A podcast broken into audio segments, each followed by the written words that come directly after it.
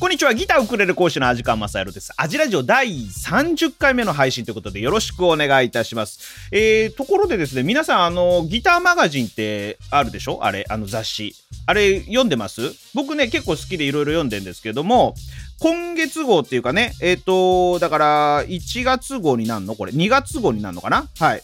えー、2月号ですね。はい。偉大なギター名盤100っていうことで、まあ、著名なギタリスト、あの、プロのギタリストに、あのー、どのギターのアルバムがお好きですかと。はい。あなたにとってのギターの名盤は何ですかってこう聞いてね、えー、回ったということで、あのー、まあ、そういった特集です。もうすごくね、いろんなギタリストの、えー、アルバムが出てきます。まあ、えー、大体ね、こう予想通りな部分もあるんだけども、意外な、あの、名前のミュージシャンも出てきたかなという感じでございますけれども、あのね、前回、ちょっと話がそれるんだけど、前回のアジラジオで、えー、アドリブドンつってね、なんか新しく僕企画始めたでしょ。で、あのー、まあ、割とね、ジャズ編ということで、ジャズギターの有名な人たちをちょっとこう、えー、ご紹介がてら、えー、その有名な人5人をね、アドリブでこう、ちょっと聞いてもらって、数秒聞いてもらって、これ分かりますかみたいなやってたんだけど、よかったらね、あのー、見てみてください。はい。過去動画なんですけどね。でね、今回、その、ブルースロックのジャンルで、ちょっとそれやりたいなと思って、で、ちょっと僕知り合いに、そんなにね、すごい詳しいわけじゃないから、ちょっと知り合いの、その、その、まあ、先輩のミュージシャンがいるんですよ。で、その先輩のミュージシャンに、あの、ちょっと、まあ、ブルースロックちょっとやろうと思うんだけど、と思って、アドリブドーンで誰が、ね、そのどういうアルバム、あの、アドリブかわかるかなみたいな、やろうかなと思うんですけど、どうかなと思って、で、えー、そうなんだっ、つって、ど、どんな人をじゃあやるつもりなのって、えー、例えばレイボンとかね、とかって言ってて、で、この人とかこの人とかっ、つってね、あの、まあ、いずれやるかもしれないから全部名前言わないけど、そしたら、うん、まあ確かに、そう、いいよね、いいけど、もっと前からやってほしいなっ、つって言われて。え、もっと前ってなんすかみたいな。この人知ってる？って言って。名前パンパンパンパンってあげられて、あ、もちろん名前は聞いたことあるけど、ちゃんと聞いてなかった人が結構ちらほらいて、すごくね、その、偉大なギタリストなのに、日本ではね、割とね、評価が低いんじゃないかって言われてる人がいる。えー、ということで、今回は、その、えー、実はすごいギタリストなのに日本では評価が低いと言われてる僕もねあんまり詳しくはないんだけどちょっとこの辺をね特集していきたいなと思ってまず誰だか分かりますかっていうのをやりたいと思いますはい、えー、まずねこれちょっとじゃああのアドリブドンじゃないけどイントロドンになるのかな？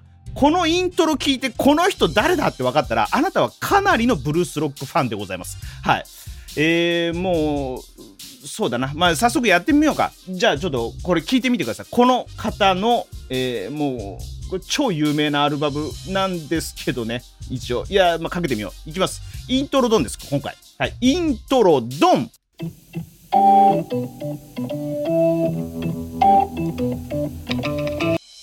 さあ、どうですか？もうね、知ってる人だったらもうこのイントロすごい特徴あるから、ああ、あれねって、分かった、分かった。いやもうこれね、ちょっと今、あのー、オルガンの音なんだけど、ヒントはね、あの、このオルガン奏者の名前はアル・クーパー。はい。あ、これで分かった。うん。分かんない人、ちょっと、もうちょっと聞いてみて。じゃあ、ギターの音も流すから。こんな感じ。え、イン、これもイントロなんだけど、ギターの音が入ってくるとこからね。イントロ、ドン。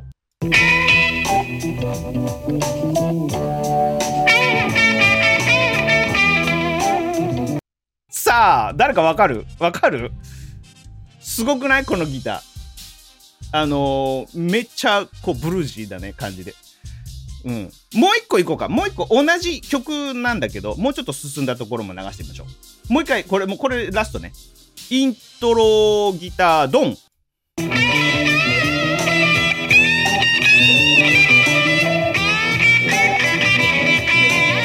はい、どうですか？難しい？そう。あのね、ビブラートとかちょっとあの特徴あるんじゃないかなと思うんだけど。さあ、この方が誰なのか、えー、知りたい方はですね、えー、CM 挟みます。すいません。よろしくお願いします。FM じゃないよ。アジラジオ。さあ、ということで、アジラジオ第20、20じゃない、30回目ですよ、もう。30回目ですよね。えー、2024年の1月30日火曜日でございますけれども、いかがお過ごしでしょうか？まだまだ寒いですからね、風邪とかひかないようにね、気をつけてくださいね。はい。ということで、今回は、えー、ブルースロックの、これはもうね、すごい方なのに、日本ではあんまり、その評価低いんじゃないの？過小評価されてんじゃないのっていう方でございます。もう早速ね、答え言いましょう。はい。マイク・ブルームフィールドさんでございます。はい。えー、マイク・ブルームフィールド。聞いたことある？うん。あのー、僕もね、正直、名前ちょっと聞いたことあるぐらいだった。この方の音楽をしっかり聴いてる、まあ、プレイをね、しっかり聴いてる方って、相当マニアックなんじゃないかなって個人的には思うんだけど、でも、その、ブルースロック好きな人からしたら、もうね、絶対外せないよっていう方なんですって。その僕はちょっと先輩からいろいろ聞いて、あそうなんだってもう知らなかったから、勉強しようと思って。へえっと。で、この年代の方たちね、は、まあ、当然クラプトンだったり、ジェフ・ベックとかってもう同じぐらいの、あの、あれよ、多分。あの、世代としては。もう若くして亡くなってると思うんだけど、そう。うん、昔からねいらっしゃる方もう若くして亡くなって37歳とかで亡くなったみたいなんですけどね。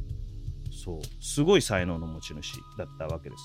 で、ね、そんなねちょっとマイク・ブルーフィールドさんなんですけれども知らない方もごそのたくさんいらっしゃると思うんで今回はこの方のそのなんだろうなこう経歴というかそういったものをざっとねあの分かる、えー、サイトがありましたので、えー、ちょっとそれをね今回読ませていただこうかなと思います。はい。えっ、ー、とね、下にもリンク貼っておきますけども、HMV の、えー、オンラインの方のサイトで、HMV ってほら CD とかあの本とか買えるあのお店ですよ。はい。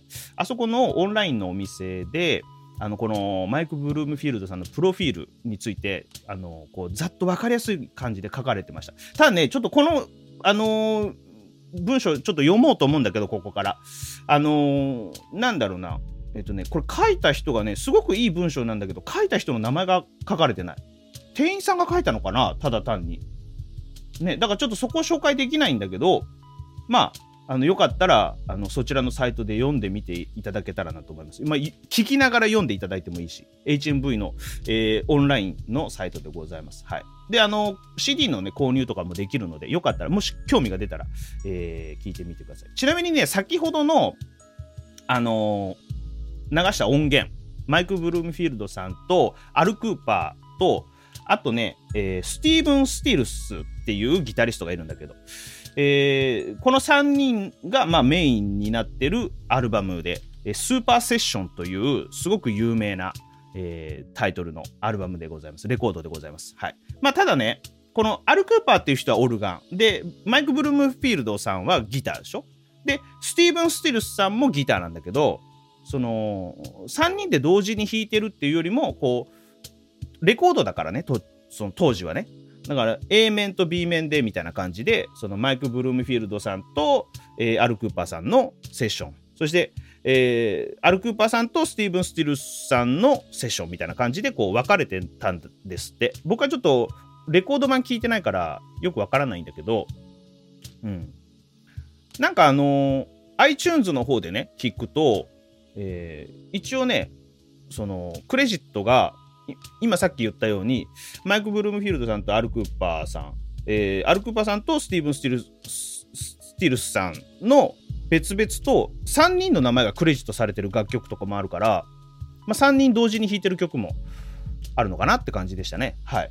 まあ、オリジナルのレコードの方はそれぞれ別々という感じだったんじゃないかなと、えー、ちょっと想像しますけれども。はい。まあ、ということで、えー、まあ、そんな感じでございます。ももしね、興味あったら、ぜひ聞いてみてください。僕ね、ちなみに、あの、聞いた感じだと、すごくいいアルバム。うん。あのまあ、そりゃそうだよね。名盤なんだけどね。はい。あの、普通にね、オルガンも超かっこいいし、あのギターも超かっこいい。うん、で、まあ、個人的にはね、あの、スティーブン・スティルスさんもギターかっこいいし、うまいんだけど、やっぱマイク・ブルームフィールドさんってすごいね。あのー、うまい、うまいのはもちろんだけど、熱い演奏ですね。すごくかっこいい、本当に。うん。なんか、それこそ、歴代の黒人のギタリストの方の影響もしっかり受けてたりとかっていうのは、こう、プレイを聞いたらわかるんだけど、そのね、ギター演奏だけじゃなくて、その、例えばね、ホーンセクションとかも入れてたりするのね。それがなんかね、あの、ちょっと新鮮な感じに聞こえたりとかするから、すごくいいね。はい。ということでございます。まあちょっとね、そんな話は置いといて、えっ、と、先ほども言いましたように、HMV さんのオンラインの方で、えーまあ、書かれてる記事がありまして、そちらをね、ちょっとここから読みたいなと思います。ちょっとね、あの、この記事を書いた方のお名前がわからないので、ちょっとそこは、えーもう割愛させていただきますけれども、はい、ここから読め読ませていただきたいなと思います。マイク・ブルームフィールドさんの、えー生涯というか、ざっとしたね、感じで書いてます、はい、ということでやってみましょう。はい。FM じゃないよ。アジラジオ。知名度でこそクラプトンやベックに劣るものの白人ブルースギタリストの先駆け的存在であり永遠の最高峰。それはマイク・ブルームフィールドを置いて他ならない。ギブソン・レスポールから紡ぎ出される官能的ですらあるそのフレーズは現在も美しく響きます。マイク・ブルームフィールドは1943年7月28日イリノイ州シカゴに生まれました。比較的裕福な家庭に育ったマイクとブルースとの出会いはラジオからです。偶然見つけたブルース専門の曲で BB キングやマジック・サムマディ・ウォーターズハウリン・ウルフなどを知ってすぐにブルースに夢中になったんですね。偉大なブルースマンが同じ町シカゴに住んでいると知ってからは地下鉄に乗りライブを見に行くようになります。この頃マイクはまだ16歳。そこでの白人の客はマイクただ一人。黒人に囲まれながらもマイクは堂々としたもので自ら進んでステージに上がっていったそうです。そこでマイクを咎める者は誰一人おらずむしろユダヤ系の白人であるマイクがブルースギターを弾けることに興味を示してたそうです。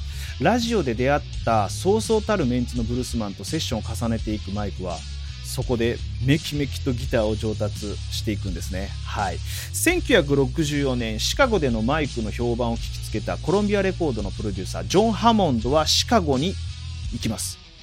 そしてマイク・ブルームフィールドと契約を交わすんですね。シカゴの地元ミュージシャンと、えーまあ、バンド組みまして、ニューヨークでアルバムをレコーディングするんですが、この吹き込みはなぜかお蔵入りしてしまいます。はい。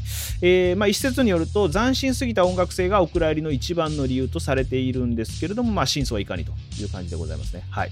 そして、パンドラの箱は開かないかと思われたんですが、約30年の時を経て、Don't Say That Ain't Your Man にその録音の一部が収録されることになりました。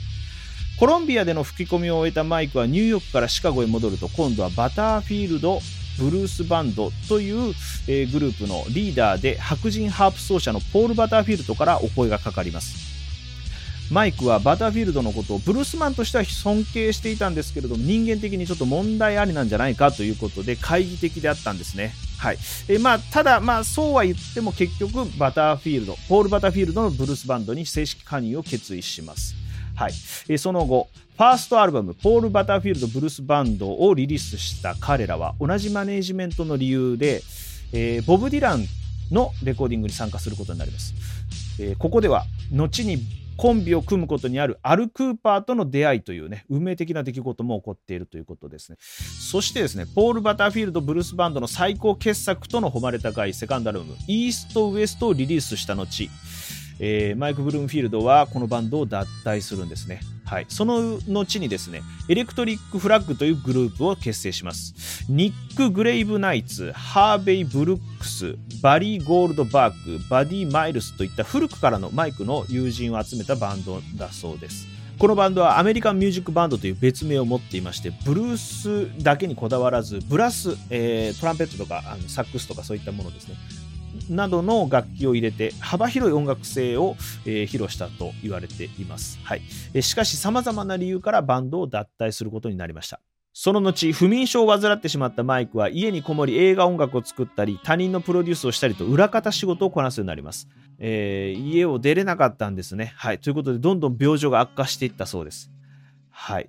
まあ、そんな中、えー、アル・クーパーと、えー、再会を果たすんですけれども、この再会がきっかけとなり、スーパーセッション、フィルマーの奇跡というロック史上に残る名盤が生まれるそうです。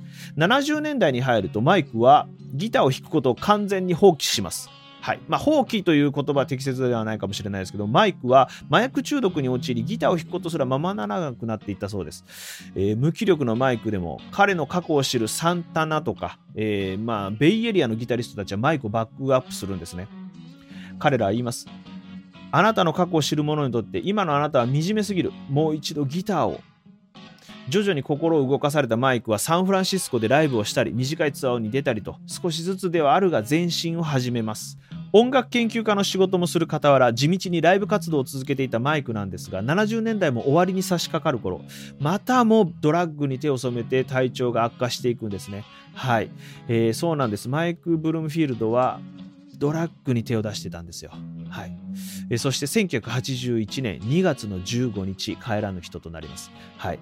えー、マイク・ブルームフィールド、車の中で発見されます。死因は精神安定剤の過剰摂取、享年37歳でございました。マイク・ブルームフィールドの使用ギターはフェンダーのテレキャスターにギブソンのレスポール、えー、ブルースギタリストということでエレキギターのイメージが強いんですけれどもアコースティックギターの腕前もかなりのものだったということです、はい。えー、この記事には最後こう書かれています。こと日本におけるマイク・ブルームフィールドの歌唱評価にはほとほと参ってしまう。ブルースマンには色は関係ない。そのことはマイクのギターが十二分に証明してくれている。FM じゃないよアジラジオさあ、いかがだったでしょうか？今回はですね、マイク・ブルームフィールドについてちょっとお話しさせていただきましたけど、今回のね、えーと、読ませていただいた記事は HMV さんの記事です。はい。HMV&Books オンラインっていうサイトさんがあります。えー、ちょっと下の方にね、概要欄の方にあの URL、リンク貼っときますんで、よかったら見てみてください。結構ね、いい記事でした。はい。あのー、誰が書いたかってね、ちょっとわかんないんですけど、あの、書いてなかったから、あの、これをね、文章書いた人の名前ちょっとお伝えできなかったのは残念なんですけども、まあ多分 HMV のスタッフさんなんでしょうね。すごくね、なんかブルースロック愛というか、マイク・ブルームフィールド愛に溢れてる文章で、えー、非常に好感の持てる文章でございました。よかったら読んでみてください。はい。で、あの、このサイトでね、あの商品とかも買えるので、あの CD とかね、欲しい方買えますんで、よかったら見てみていただけたらいいんじゃないかなと思います。あのレビューなんかも載ってるから、いいかもしれない。はい。えー、ということでございました。まあ、こんな感じでですね、毎週火曜日は僕はただダラダラダラダラ喋るという、えー、ビデオポッドキャスト形式の動画を配信させていただいています。そしてですね、金曜日は機材のレビューだったり、ハウツー動画だったりっていうのを出させていただいてますので、もしもよろしかったら、チャンネル登録とグッドボタンで何卒応援の方よろしくお願いいたします。ということで、最後までご視聴ありがとうございました。またね